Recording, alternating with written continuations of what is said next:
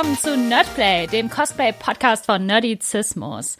Ich bin heute mal wieder nicht alleine, denn ich habe die wunderbare Javanna bei mir. Hi Javanna. Hallo Lea, hallo Zuhörer. Und Javanna wird heute nämlich unsere Serie, unsere Folge übernehmen, denn wir haben nämlich ein Gespräch auf Englisch. Wir werden also gleich switchen. Ähm, wie immer könnt ihr den Podcast auf unserer Homepage, Spotify und iTunes finden und überall, wo es Podcasts gibt. Aber ich würde sagen, wir kommen jetzt nämlich auch zu unserem Gast, nämlich Alyssa King. Hi Alyssa, it's so nice to hear you. Hi. Sorry for the weird introduction in German. no worries. We met we met Alyssa, also known as Joker's Harley, last year on Comic Con Germany in Stuttgart. And we uh, already wanted to talk to her then, but she didn't have time because she had a really busy schedule. So we seized the opportunity uh, to have her on one of our online interviews. So we're really glad that we get to talk to you now. How are you doing? I mean, I'm doing the best I can over here. it's kind of crazy in New York. Yeah, it's uh, quite a different situation than here in Germany, where we have, uh, I think, the worst part is behind us, even though there might be mm-hmm. a second wave coming right now. Yeah. hopefully, hopefully. Yeah. Well, I would like to ask you our first question for every guest uh, is how uh, high is your nerd factor on a scale from 1 to 10? Oh, geez. Uh, probably an 8. Like, I love a lot of things and I get into a lot of things, but there's some people out there who are really, really hardcore fans of stuff, and I, I don't have the energy for that. yeah, I can relate to that. so, we know you as Joker's Harley, and uh, I bet that's also the cosplay that really made you famous.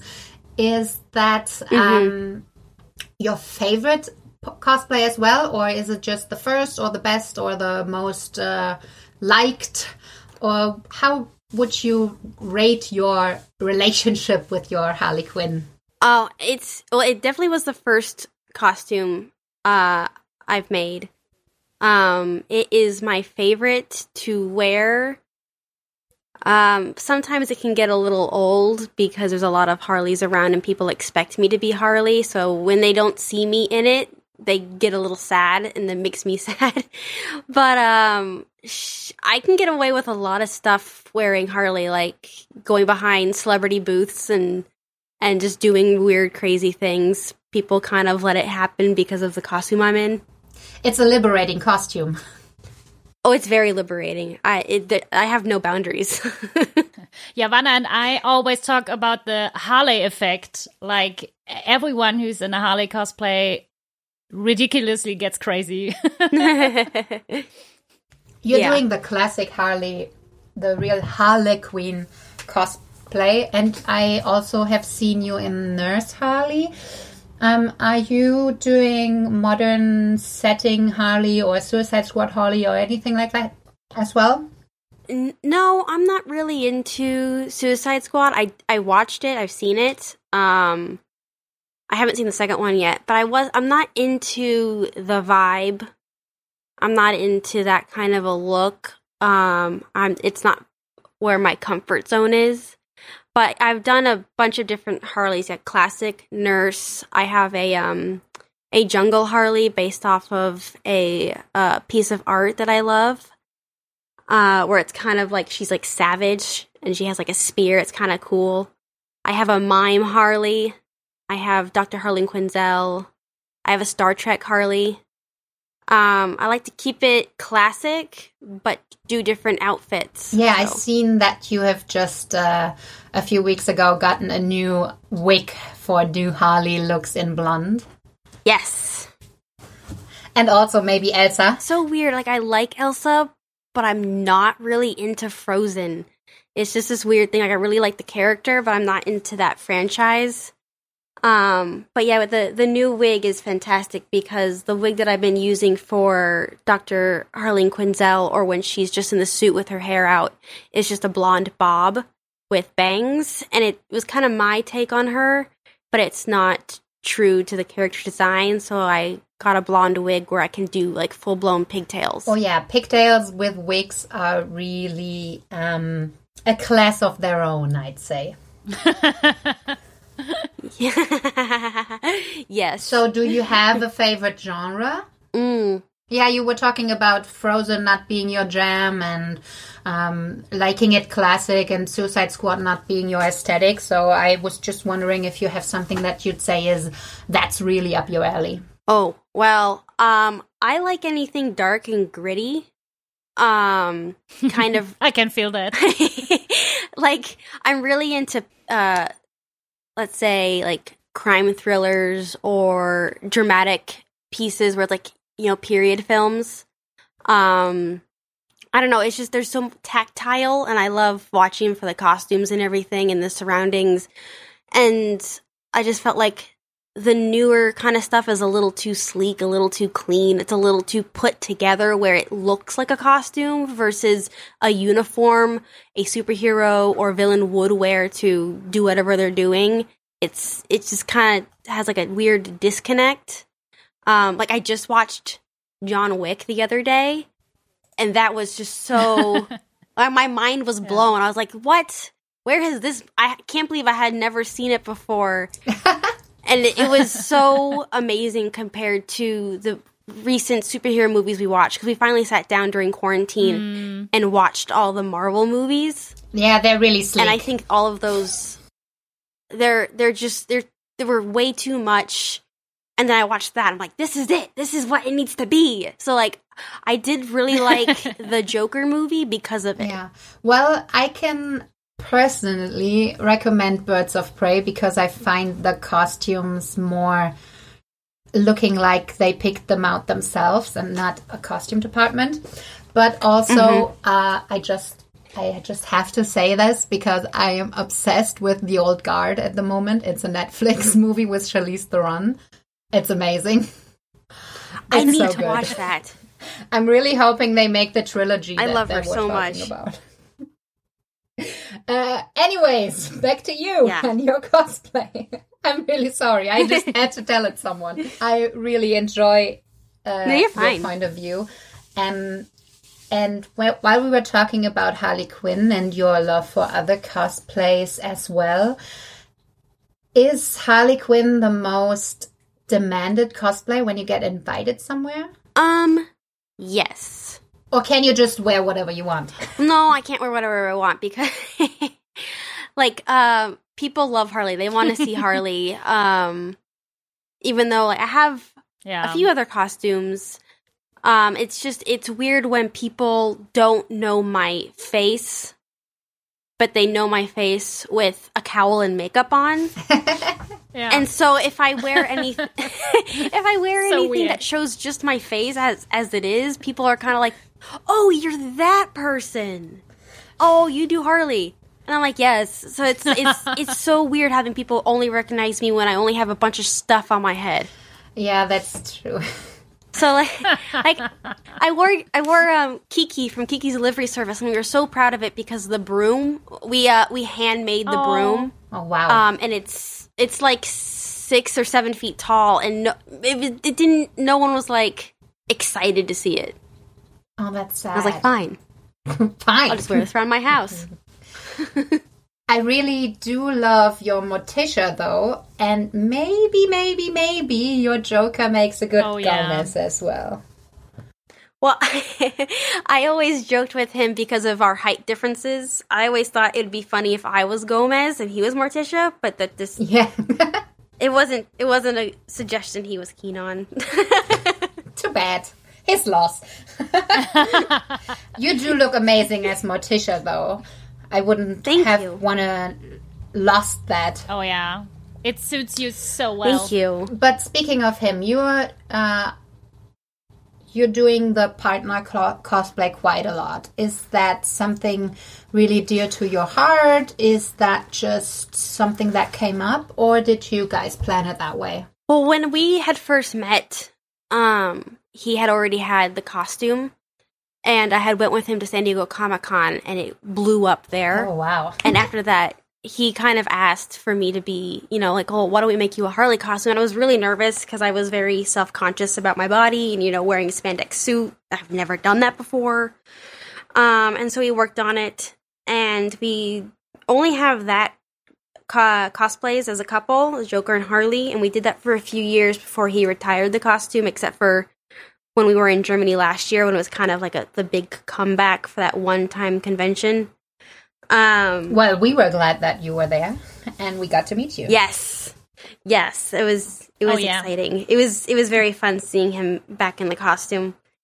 But um, yeah, it was kind of just like a mutual thing that we did, and we haven't really done it since um, because he's you know moved on in his own career and stuff like that. But I've continued doing it.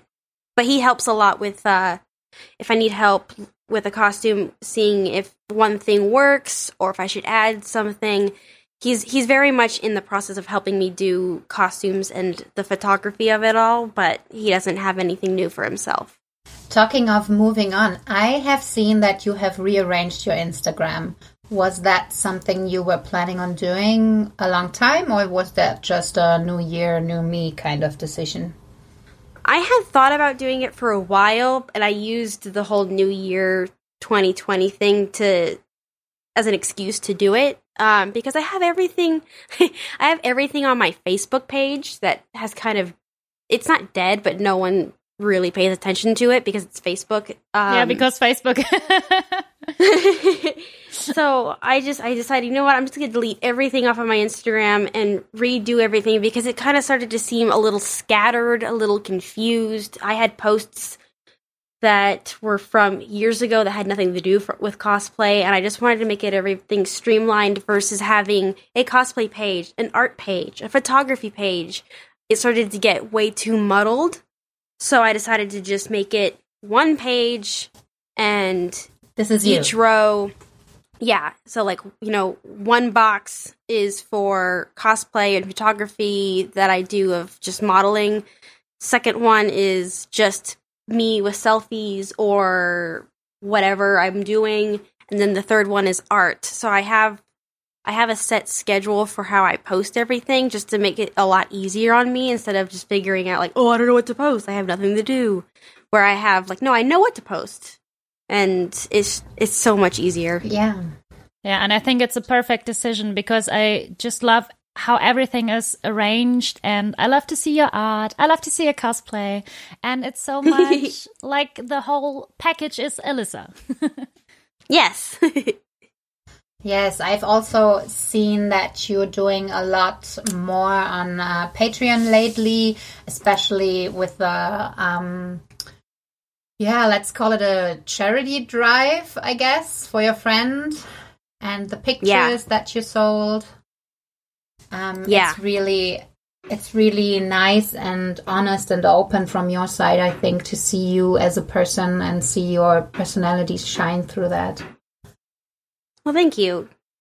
Yeah, I, I I like helping people and um you know, I'm everyone's in a tough spot right now. I'm in a tough spot right now, but I I'm lucky and I have ways to make an income even though it might be small. I can make an income from my house where yeah, my friend she can't. She's mostly in her bed. She's sick all the time and she can't go to work because of the virus. Um is she's too high risk. Uh so yeah, I think we just got to help each other out as much as possible, especially since, you know, our government doesn't Unfortunately, yeah. uh, yeah. I really hope by the time that we are streaming this, your situation gets better and that of your friend Me does too. as well. Um, Yeah. But for now, I just wish you the best in that department because health is the greatest gift we can have. And I mm-hmm. say that as, as an immunocompromised person myself. So yeah. we both, Leah and I, we both stayed inside even before it was mandated over here. So, and we're still mm-hmm. doing it.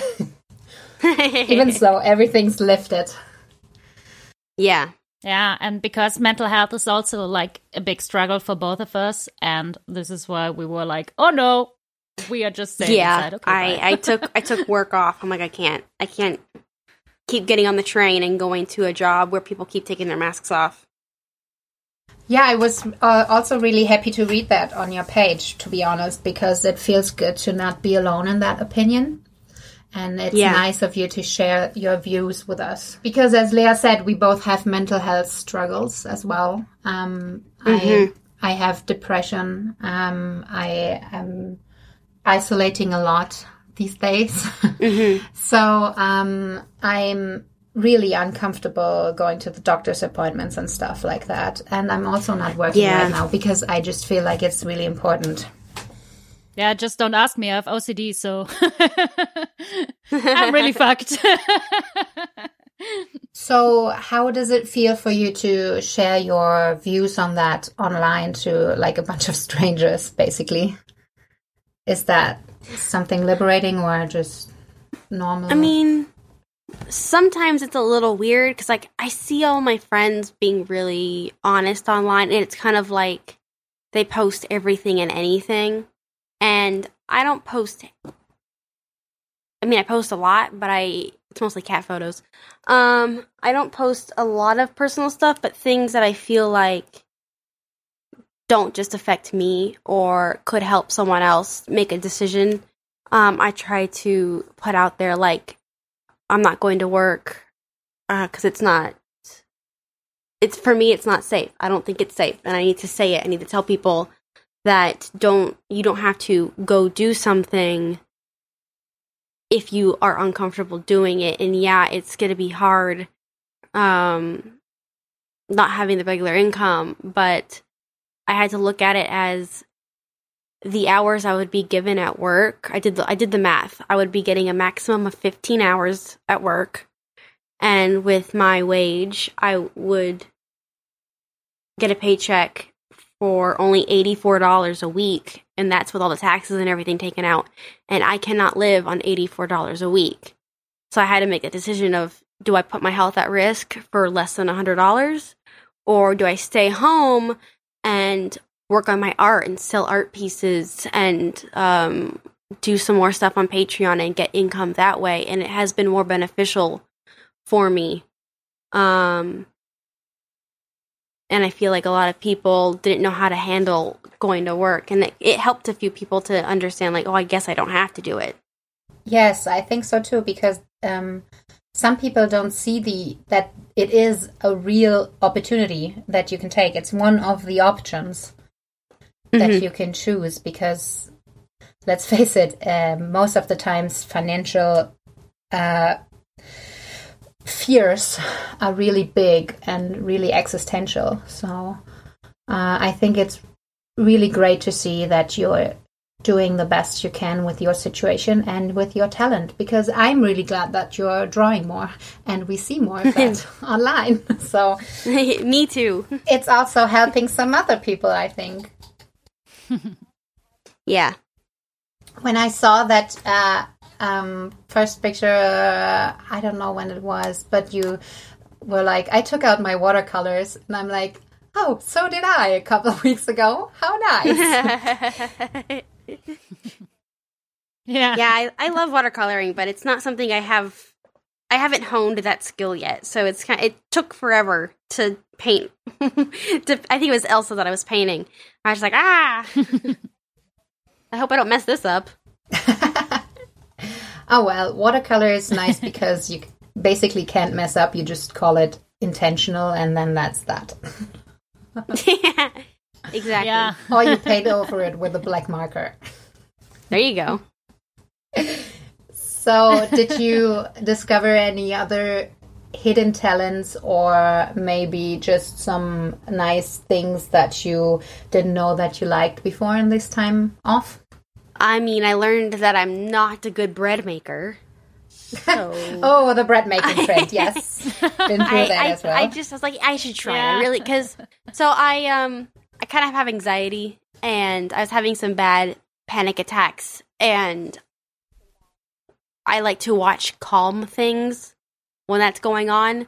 So I rewatched uh, British Bake Off for like the millionth time. And I was like, you know what? I I gotta Oh, do yeah. this. I gotta make bread. So Mhm. I tried it, failed. I failed five times, and I finally found a recipe that is idiot proof. It was I didn't have to knead it.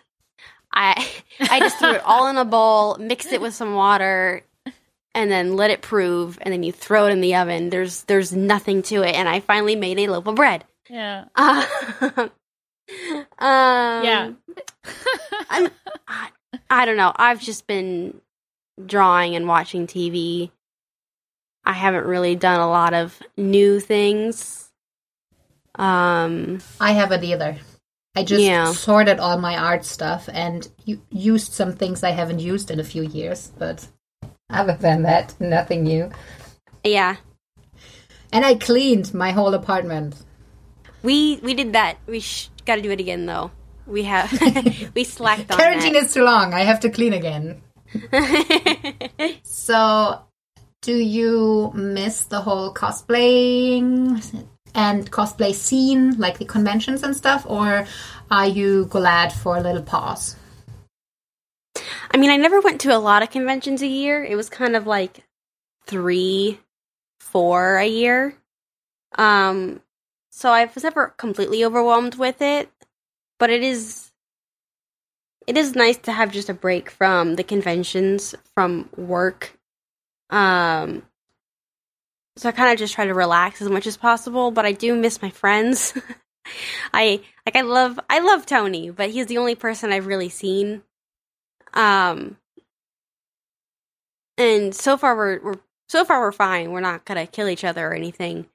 But it it'd be nice to No Holly and Joker is uh, no. but it it it just sucks because like in May we were supposed to go to a convention in Italy, and I it's one week where we don't dress up. We kind of just we're invited to go um, because our friend runs it, and we then just give them our services and help out artists if they need it. Um, figure drawing models, like we just go there to help, and we see most of our friends there, and it was weird not going because it's like I usually see this group of people once a year, twice a year, and it I haven't. It's it's kind of sad. I miss I miss my friends.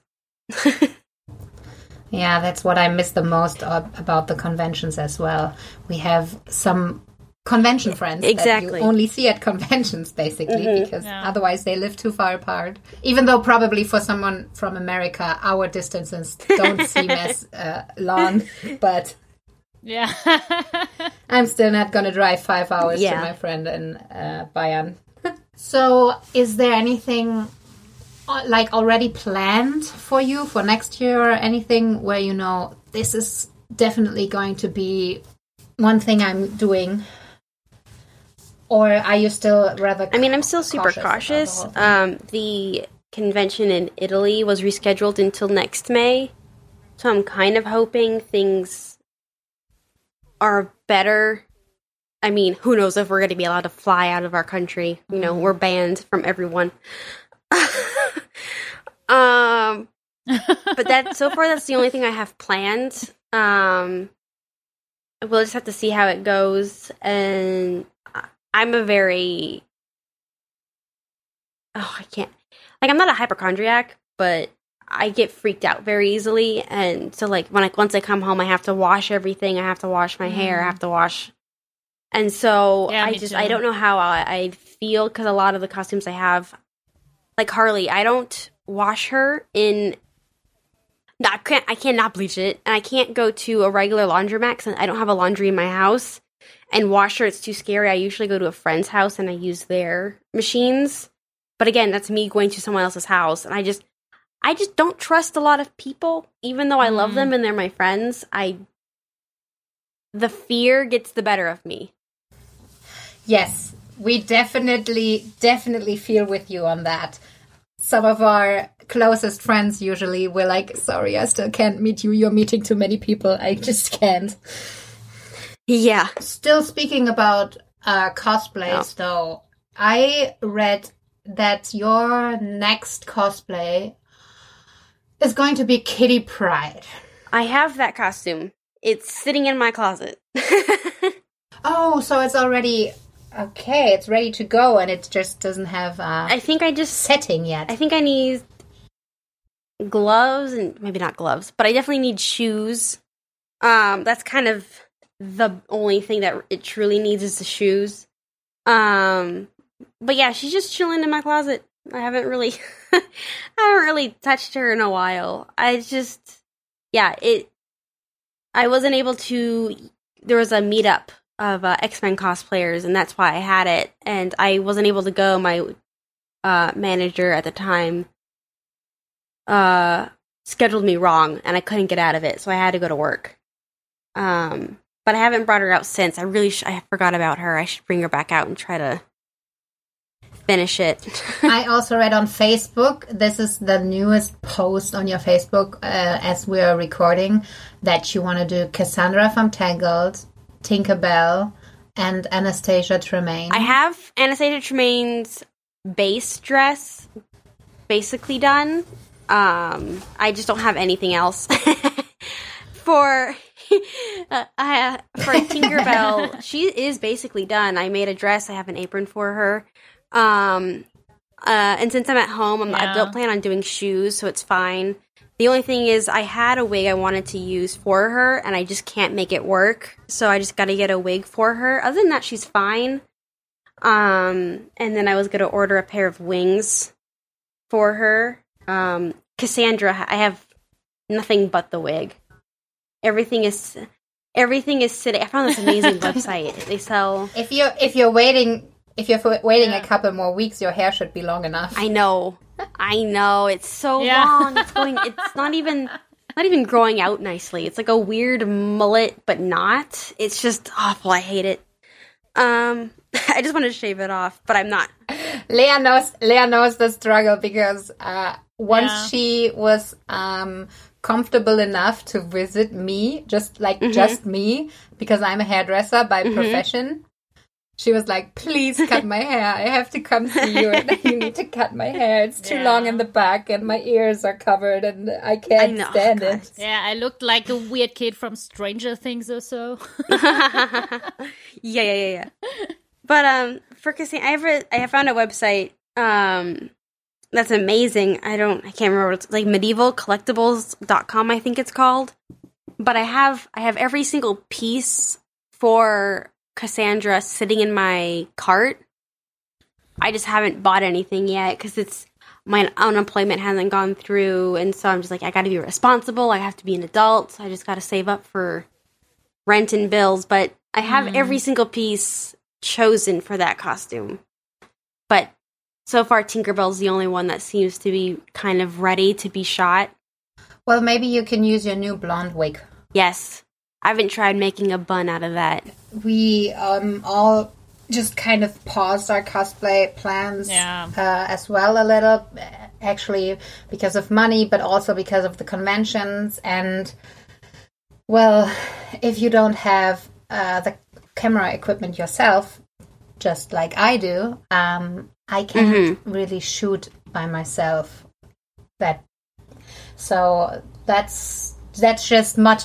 That's just uh, the the motiv- I'm just not as motivated to do it because there's Yeah, no yeah, one yeah. going to see it, you know. But you have me. But then again, now I that I, Leah has allowed to meet up, she can shoot me. so, um, the other thing that I wanted to ask you about, we already talked about like um, the anxiety. You talked about being uh, fe- not feeling as confident about the um, bodysuit of Harley in the beginning, but you do um, advertise body positivity, and um, I think I think I might have spotted that you matured in a way into more confidence. Is there anything that you would want to tell people who don't feel as comfortable with any of their costumes or with their body in general? As like maybe a tip or or some advice. Well, one of the things that I've noticed from a technical standpoint of people wearing costumes that either they bought or they've made based on regular article articles of clothing that they wear is that a lot of costumes on people, whether they're thin, medium sized, or larger, it doesn't matter. The costume needs to fit to your body. And there's so many people out there who wear costumes that are too tight or too big, too long. Um, they just they don't fit the person's body and sometimes if you wear something that's too big for you, you look smaller, your proportions don't look right. If you wear something that's too tight, it actually makes you look bigger than you are. And I think it's all finding it's all about finding that right balance. So a lot of my best fitting costumes, I have a seamstress um who makes them to perfection to my body. She makes it fit me beautifully compared to a so okay here's an example. I ordered someone to make me a star trek dress for my harley quinn costume and she had originally said that she'd make it out of the star trek uniform material that she had that's a replica of the original. And i was super excited i get it and it turns out she made it out of this weird spandex i was kind of shiny. And i put it on and even though it was spandex it did not fit right. It looked awful. It didn't it didn't fit in the bust area correctly. It kind of puffered puckered up weird in my waist. It just didn't fit. Even though spandex is supposed to be a form fitting material, it wasn't sewn for me. It was kind of just a general thing. Whereas my friend, who's a seamstress, made me the same uniform out of velour, a non stretch fabric. And it is literally, I'm not even kidding, literally the best fitting piece of clothing I have in my closet. And it fits me perfect. And I just want people to not be embarrassed by their by their bodies or try to hide anything. You need to work with what you have and that's going to give you confidence. If you put on a costume that fits you perfectly regardless of what your body shape is or your weight, people are going to notice that you're confident wearing it and they're going to respond positively versus a costume that doesn't fit well. It just makes you look funny to be you know to be honest it just doesn't work uh, you're talking about uh, your friend who is a seamstress. Is uh, she helping you with a lot of costumes, or are you doing a lot of stuff yourself? Um, I can't. I don't have a sewing machine, and I can't really sew. I do hand stuff by myself a lot. But if I want like a full blown costume, I either um, thrift it, or like I buy it on buy uh, buy thrift clothes, or I go online and I buy pieces that are authentic costume pieces. I don't buy anything that's made out of like cheap materials. I don't think it reads very well. You can tell they're thin. So I try to find the best like the Halloween kind of uh, yes, it's Halloween kind of costume. I don't do that. I try to find things that yeah, it might be expensive, but in the long run it will last me longer and it'll look better on camera. And so I have my seamstress so, so she made my Star Trek costume, which is perfect. My nurse costume, which is perfect um, and she helped sew my um, Savage Harley costume, which is spandex, but because she knows the material and she knows my body, she made it to fit me beautifully. It's she's it, having someone know your measurements, know your body, and willing to put in the effort to make it fit you is astonishing. The difference it makes in the quality of your costumes is amazing. It, it really is amazing. I mean, uh, we can see in each and every one of your pictures that the costumes just fit perfectly, and I think that's that's something that also speaks to not only the quality of the picture but also how you feel mm-hmm. in the costume. Yes. Like I don't feel good. Well, I was wearing a, my Snow White. I have like a the Snow White costume that I have, and she has pants. I wanted to do like a like a hunter take on her, like a woodsman. Yeah, and it looks so good. Thank you.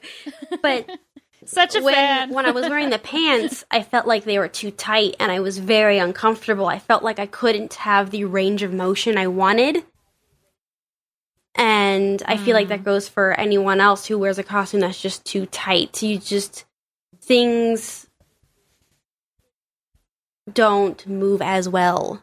Like um I also I, I also think that besides having the confidence and you know wearing something gives people the impression that you feel good and it's positive and so people respond very well to that it's also my biggest thing is not only should a costume fit your body type to the best that it can but you also need to remember what you're wearing underneath the costume um so like I know you people will just throw on underwear and they call it a day, which is fine depending on the costume.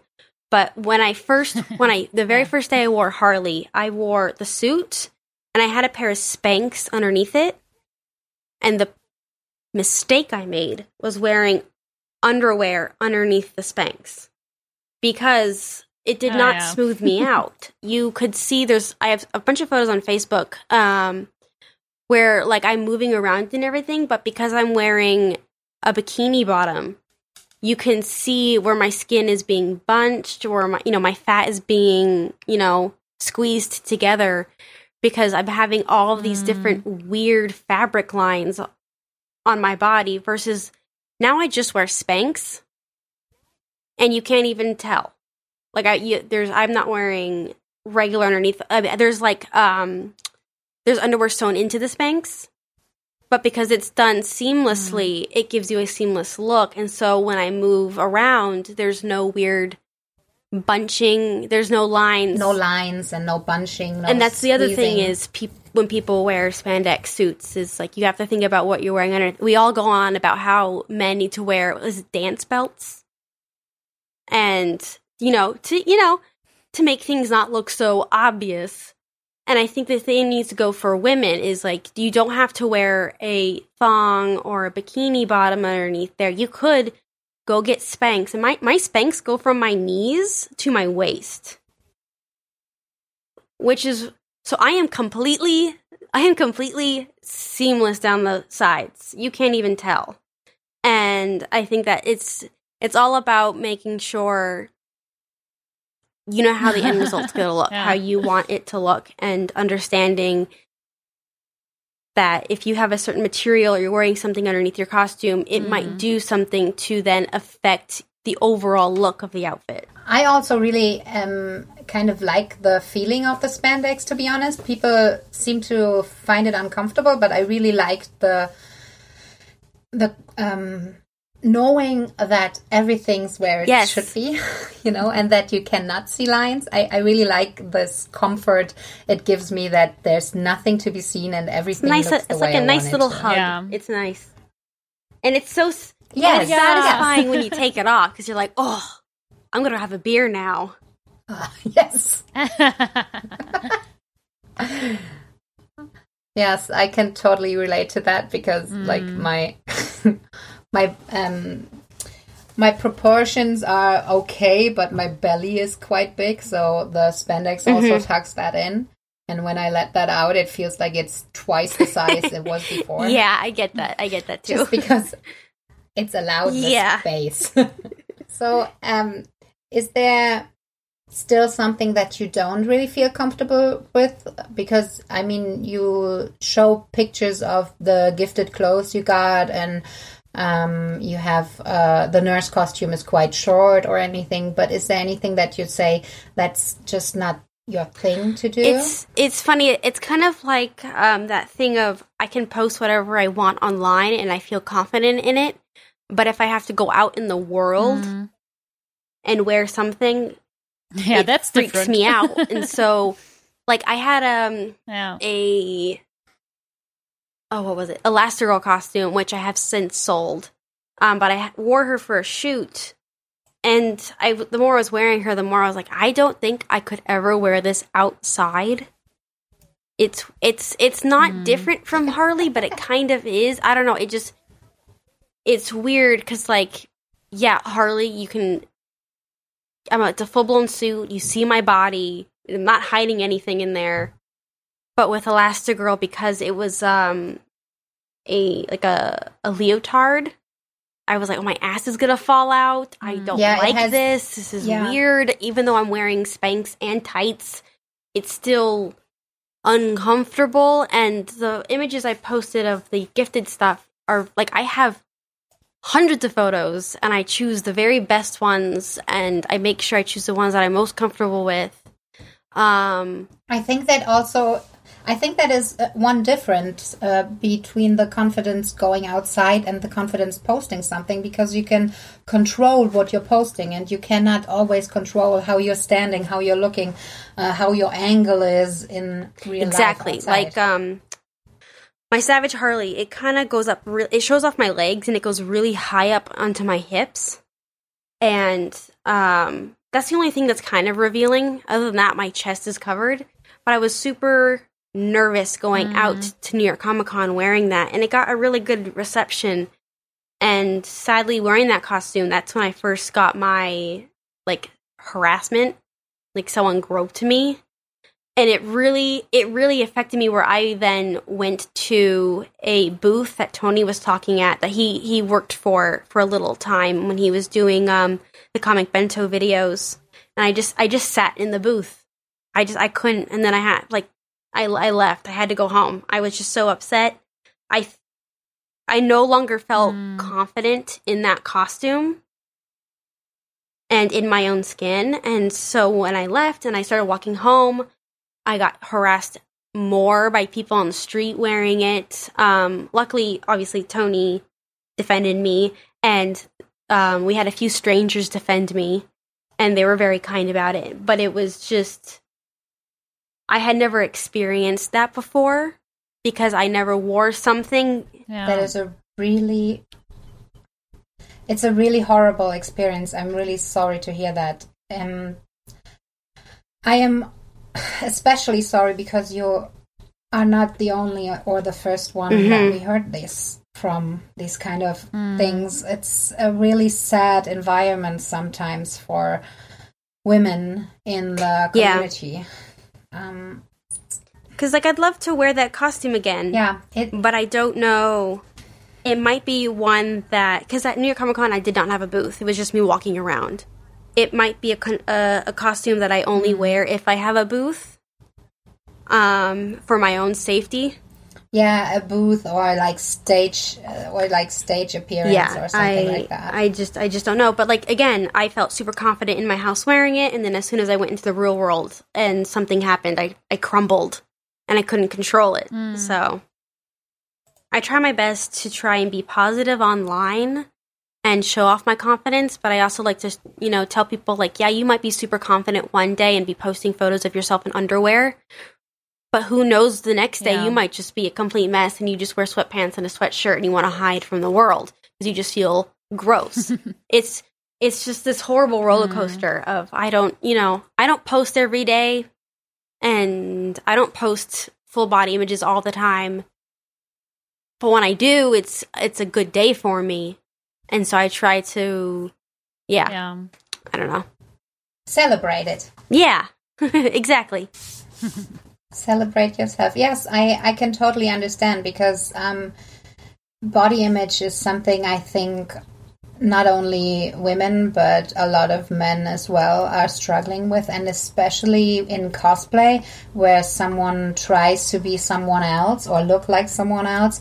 I think it's something because you always compare yourself not just to other real people but also mm. to fictional people and characters who maybe are only drawn or animated and do not need to adhere to realistic Exactly. Yeah. proportions. Like no one looks like that. No one looks like Jasmine. No one no one looks like that. Yeah, that's right. No one looks Or like Jessica Rabbit. oh yeah. Unless unless I had help. When Heidi Klum that, that did Oh that God. Halloween costume, It, was looked so, scary, but like good on That her. was so weird. I mean, like the craftsmanship was amazing, but it was a little scary. Yes, because it was like the real proportions from the character, from the Yeah. drawn character on a real body just looks scary. it's just weird. That's all exactly the same when they do the um these these images where they try to make Barbie look normal or a Oh, normal yeah. yes, look yes, like yes. a Barbie. it it always looks freaky. It's not right. So I'm really glad that you're talking with us so openly about this these experiences because um, in the beginning of the year we had a live show where we did um, a, a special panel of women in the Mhm. nerd culture like just in general it was not cosplay specific but since we are we all of us who were on stage are cosplayers we talked about that a lot as well and I think it's a real problem that, especially what you just told us about the groping, that in in this environment of conventions and when we are dressed up as someone else, that people do not see the person behind the costume Exactly. anymore. So they just think they're grabbing Harley's ass, but not Alyssa's, and I think that's might be a part yeah. of the problem. Yeah, I I agree. They they just get too wrapped up in the fantasy of it all. And they just forget like there's a person under there and that person, you know, you don't know if or how they are, how they're going to react. Like I mean, you always think that when something like that happens to you that you're going to be able to defend yourself and I just froze. I just fucking froze. Oh, sorry. Yes, I I think that's pretty. sorry. you can swear with us. I, no problem. yeah, I just I just we I don't just- have I to be just PG. froze, and I had friends who were taking um, the photo for the person, and they didn't know how to react. Like we all just froze, kind of let it happen, and I inched away, and I tried pushing him away, and it didn't work. And um, I was finally was very loud about how, okay, we're done. You know, I kind of yelled it. Um, so more people turned towards me, but Mm. Yeah, I, it's- I, I always thought that I would be that kind of girl to sound the alarm, be very loud, Smack Yeah, that him, guy do in the something, face. and I, yeah, I just froze. It was, it was a crazy, surreal experience. because you feel so helpless in that situation. We had that at a convention where Leah was dressed at, as the Mm-hmm. Suicide Squad Harley, and Yeah. someone wanted to take pictures, and that's fine. And then he goes, "Can I take one from your behind?" Oh, we're like, so. Yes. uh, uh, uh, Because I also think of the fear of not knowing what that person's like. If like he was, um, basically had his head on my chest and his arms around my waist, and then one hand creeped up underneath the dress. But the the fear of it is, Ugh. I am Ugh. I am Ugh. completely being held by a person, and if I do something, how how strong are they? How are they going to react? Are they then going Yeah. to attack me, or what are they going? to I I have no idea. Mm. So you just you know stand there hoping it'll be done, and it was it was yeah it was awful. Mm. So I'm hoping if it ever I don't think it'll ever happen again, but if it does happen again to me, I knowing that I had been through that experience before and how I reacted, I don't think I'll be as scared now to, you know, be vocal about it or push him punch away. someone.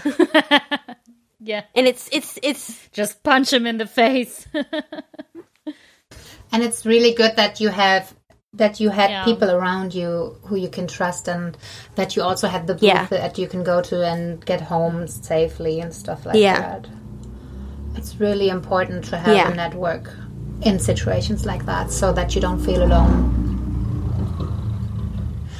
but one always feels like one should do more like I feel like even when I see that happen to someone else, I'm sometimes not brave enough to like speak up, even though I want to. And I feel like it, it's the right thing to Yeah. do, but it's just so. I don't think I've you don't know what been will happen. a- around my friends who've had anything physical happen to them, but I've had people who um are clearly taking inappropriate photos and then I just I just go stand in yeah. front of it. I'm like, "No, I'm going to stand in front of your camera. I'm going to stand in front of my Yeah. friend or I'm going to move my friend. I'm not just yeah, that's I good. I hate that. I think that is so gross. I don't I don't understand what the point of it is. Yeah. Like what? Are you, just stop. Go home and Google it. There's women out there who make their Mm. living doing this. Go support them. Don't be a creep. yes. oh God. Yes. yeah, like right, like right. there's people who have this is their job and you should go support those people. You know, pay their rent. yeah, Don't go to a Absolutely right. convention and prey on people. You don't know how old they are. Oh yeah, that's another. You don't know yeah. who they are. Oh, That's yeah. the other thing is like Oh, you don't yeah. know that from behind. Yeah. ooh, hot. But they turn around and they got braces on and, you know, acne. You don't know if they're 12 years old. That's gross. And hmm. criminal offense. Exactly. And I, it's just, ugh, ugh, no. I hate. Yeah, yeah, right. Germany just passed a law to make upskirting, like taking pics Oh. from be- uh, behind, make that illegal. And a lot of people who were uh, interviewed after that decision went viral here um, were like, I don't Ew. even know. It's like a victimless crime, Yeah. isn't it? Gross. And yeah, it really rubs me the wrong way as well. And I think it's really a systemic problem we face as women in this There is world. a victim. The victim is the person that you're taking a photo of, and people, I, I don't know, because it's not just men, but it seems to be the majority of people who are doing that kind of things are men. Yeah, right. But I just wonder if it's that thing of just that, that drive, that that just that sex drive, and they don't understand that Mm. as men, they're the ones who are penetrating. They're kind of putting the dominant power over someone. Whereas a woman takes something into their body, it's very, it can be very invasive. It's very scary sometimes. And they just Mm, don't understand how women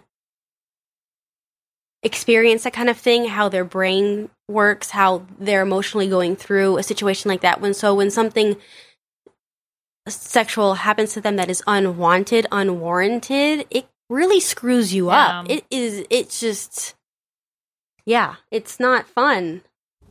I think though not to be not to be like too over the top here, but I think that lots of men actually do understand it because if you ever like touch their butt wrong or something, they Yes. really do know what consent and ongoing consent Yes. is. because let, let's face it, because if we do something that they do not consent to, they know how to stop. Like or how to say, please stop, I don't want this. But a lot of women um Because I think yeah, a man a man can handle a woman who's smaller something. than him and say no. Where a woman, Yeah. I I'm Right. if a six foot man comes up to me because I'm five one, six foot man comes up to me and starts doing something to me, I I could say no, but like you know, who knows what will happen after that? It's just scary. Yeah, right. Exactly. Where we kind of have to like smile and wave. Yeah, he can just like throw you over his shoulder and drag you away. Exactly. And people standing around would probably think that you know each other and that it's all a Yeah. game. And and this is why you just freeze. I mean, I got the situation like a lot of times wearing my Suicide uh, Squad Harley or wearing Captain Marvel, especially Captain Marvel. That's so weird. Uh, guys come up to me and say like, "Oh, yeah, uh, can I take a picture of your ass?" or something like this. It's it's not the like the real wording, but I'm just just just frozen right there, yeah. so I can feel that. It's the yeah. fight or flight reaction. It's so forward of people. I don't understand. Like, why would it be okay? Why would you ever hmm. have? Why would you ever have that come across your mind? No. Like, I'm gonna go And- up. I would never have the balls to ask I'm gonna go that. up to this like, person I would who never a costume, ever not go on to Halloween, someone and and ask to take a photo them, of their "Hey." butt. That's a great idea. It's it's like the best idea I've ever Yeah. had. yeah. Yeah, and they say it with exactly that confidence. Like like Yeah, they know, right. like they already know that we're gonna say yes, and it's like, but we're not. So Yeah. don't act surprised. Oh, you don't want me to? No, I don't. Leave me alone. I wasn't expecting that. I'm I'm really I I have to say I am uh, overwhelmed with joy that we have a little feminist section in this talk because it's like yeah, right. it's one of my things and nobody ever wants me to talk about it but Oh, I'll I'll talk about it all day. yes I I mean um all of the podcasts that we do are individual and we never know what direction it's going to take we of course we searched your facebook your instagram and stuff and we uh, and your we looked at your patreon and we we looked what you're doing and yes, I have in my notes here that I want to talk uh, with you about body positivity and about um, your time off right now and how you're handling this stuff. But I would have never guessed that we would be talking about like consent and upskirting and stuff like that. And I'm really glad we did because um, I feel it's a topic that should be discussed more often because it happens Exactly. a lot and people should know that they're not alone. And it's not only in the USA, it's also Germany. so I do have to say though, I do have to say International though, being when I, the three times I've been to Germany, I've never had a problem at the convention, and people are extremely nice, and people always ask to, "Can I put my hand on your shoulder? Can I put, I put your hand on my hand on your waist?" They always ask before they touched me. That's that's nice. Where That's so good. sometimes you're, you know, in America, and even if you have a booth, people can be very demanding and very forward without asking. Like suddenly you're in the air and they pick you up, and you're like, ah, I wasn't. Don't do that. I'm not ready for that.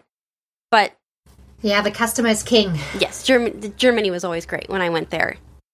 We're we're trying to drill the people to be polite, especially on conventions. I you probably have not seen this, but uh, on stage uh, between the between the interviews, they sometimes um, put up some kind of etiquette. Oh, that's nice. Something like. Um, do not ask the stars on stage to give you a hug stuff like that. And and um, they also like when you buy your ticket to get a uh, photograph with someone they will tell you like this person does not like to be touched or it's okay if you can um, uh, to put your arm around them stuff like that. So we really try really hard to make our guest as comfortable as possible. And i think it is the right approach because a lot of people, especially those who are coming to a convention Exactly. for the first time, they just don't know how to behave. They don't know that this is Exactly. not a free for all fantasy world that they have maybe imagined from from TV. Mm. yeah this is the thing this is exactly the thing because in germany we have like uh, comic cons only until like five or six years now No, it's a really fresh thing for us here in germany the, the big comic cons. We just had like this hotel They're still making fun of us on TV. so it's really new and i think uh, you have to tell your guests uh, that you don't are allowed to touch the stars that you have to be nice to the cosplayers and so so uh like this etiquette thing was really Yeah. new for everyone but everyone was really um fast invested in it I mean, also, and it was the the organization of the convention, like, um, because so Alex was the person who brought me and Tony in, and she'd always come over and ask if we were okay, if we needed water, if we needed food. But it wasn't just her. Oh, Alex, is Alex the best. the love her. she she's the real MVP. But like it was also the fact that you've had so many people um dedicated to walking the floor just to check on everything, check on people. Um cuz it wasn't just her walking up to us. It was a it was just a bunch of different people coming up and the team that they had walking the floor was fantastic where I don't really see that at American conventions. Yeah, I'll have um I'll see someone walk by and they have volunteers or they have people who work at the convention that can help you, but I don't see them nearly as often as I saw the people there. Um, I didn't get the attention, not that I need it, but like, you know, having them just walk up with already bottles of water in their hand and a straw, you know, kind of anticipating the need for water or, you know, coming up and giving me a pretzel, like the need for, they're anticipating that I might be hungry or you know they already know like hey if you need food you go to this room. If you need someone to take you we can take you. Whereas um, i've been to several conventions in america where yes they have done that and it's fantastic but a lot of them they're like oh well you know you can buy your food at the concession stand or oh you can go over there and get that and it's like okay but i can't leave my booth and so i ask them to watch my booth and I leave, I come back, and no one's there. I don't know where they went. My stuff is just sitting out there, and that's stuff I've paid for and I'm trying to sell. Or the fact, like I have told them before, like I, I have a contract that is kind of loose. Like I don't ask for an appearance fee, really, um, unless they offer it. Um, I just ask them to pay for travel and expenses, so like the hotel and stuff. Um, but I do also ask, can you please give me a per diem for the day to buy food if I need it, or provide lunch? And they, it's usually never met. No one ever follows that, and I either I don't eat lunch Um, because I can't leave my booth and I can't find anyone to watch it, or by the time I get food, it's all meat based, even though I've already told them several times that I am a vegetarian. And so sometimes the, the level of attention on a basic level isn't met. Whereas when I was in Germany, it was just like it was overwhelming how kind and helpful everyone was, regardless of what it was. Like, I think I asked for, I think something came apart in my costume and I asked for double sided tape, and they're like, we got you and boom, double sided tape. Like, yeah, yeah. I think I think the, the especially at uh, Comic Con Germany, the volunteers there, they most of them are long time convention nerds, and they have been through smaller hotel based conventions, and now they've been with the big uh, mess hall. Uh, massive conventions from the beginning and they're just really into it and they really want the the it feels very safe. and the the closeness from yeah. the smaller conventions to also shine through in the big ones. Yes. Yes. That's really nice to hear. So if we would ask them to invite you back you would come? Maybe? If if if, if, if I'm allowed, allowed to, travel? across the ocean yes next year next year yeah hopefully you come back so we can invite you for a coffee or something. Yes. So thanks for yes, and then we also drag you on stage because that didn't work yeah. last summer. Yes, we'll definitely make t- we'll make time for that. Amazing. So um, we already hit the one hour mark in our podcast. so um, oh yeah, but it was so exciting. Everything. Yes, it always it's flies. Nice. Time flies when you're talking yeah. with nice people. But we do need to wrap it up. So, mm-hmm. is there anything that you would tell, want to tell uh, the people listening, either in Germany or around the world? Because our English um, podcast sometimes reaches across the waters as well.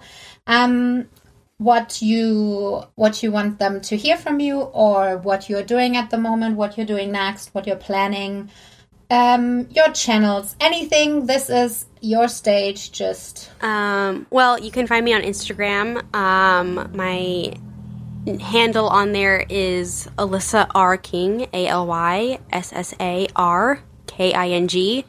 Um, but if you just type in we will also spell that out uh, in our uh, in the description of the episode. Okay. But you can also just search Joker's Harley, and I, I should pop up. I try to tag every photo with that, um, so I'm easy to find.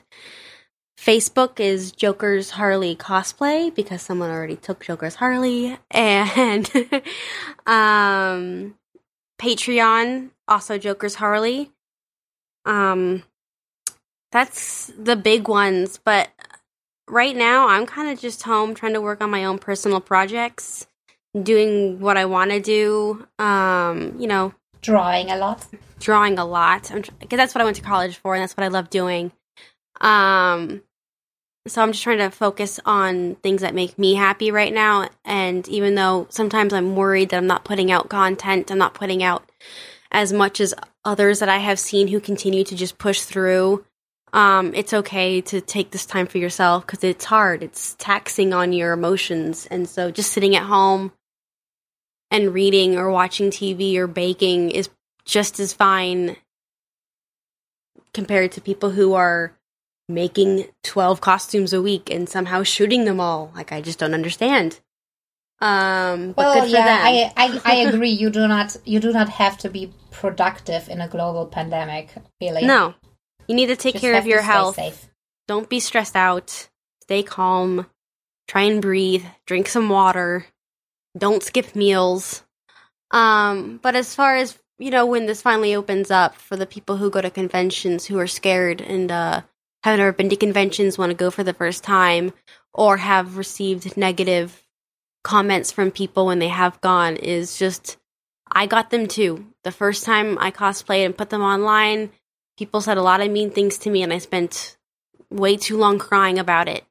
It's not worth the tears because those people are online. You can easily ignore them. You can easily delete the comments if you want to keep them on there and look at them as, you know, um, ways to Troll encourage trophies. yourself to yeah, exactly. Like, you know what? They said this about me and I'm going to go prove them wrong because I'm going to be a badass human being and wear that costume. Like just walk out on that floor and it's it's not a fashion show, it's not a contest. It's about to ha- it's it's fun, it's cosplay. Put the costume on and walk around and enjoy yourself. That's all I have to say about that. Like it's not it, it shouldn't be a competition. It's not a competition in my eyes. So, you know, be your best. You don't have to be the best character. You don't have to be the best Seamstress or a crafter or in in this fandom. Exactly. Just be the best you can be and if that makes you happy and that makes you feel good about yourself, then that's all that matters. That's so amazing. Very emotional, motivating word, words. I really like that as an ending. Thank you so much for sharing your time with us. Thank you very Um, much. Yeah, I feel so much better right now. yes, I do too. It feels really good. Good. And um, yes, we will, uh, of course, uh, um, hit you up with uh, the release date. It will be sometime because we already recorded something else for this month. But I'm really, really glad that you were with us. Um, and yeah, thank you so much for taking your time. Of course, thank Yes. you. thank you so much. And uh, stay safe, stay healthy. And Okay, you too. lots of fun drawing. I will. So, vielen Dank an Jokers Harley, äh, aka Alyssa King. Äh, ich hoffe, ihr hattet Spaß beim Zuhören, konntet uns gut verstehen. Wenn es natürlich Fragen gibt, schreibt was in die Kommentare. Wir beantworten gerne alles. Oder ihr folgt ihr auf Instagram, Facebook, habt ihr gerade gehört. Sie hat auch einen Patreon, wo ihr sie unterstützen könnt, wo sie viele ihrer Zeichnungen veröffentlicht. Und äh, außerdem könnt ihr äh, ihr auch helfen, indem ihr Submissions abgebt und ihre Zeichnungen für euch persönlich kauft. Und wenn es sonst noch irgendwas äh, gibt, das ihr euch wünscht von uns für die Zukunft oder Gäste, dürft ihr das auch gerne in den Kommentaren hinterlassen. Vielen Dank fürs Zuhören und bis zum nächsten Mal. Tschüss!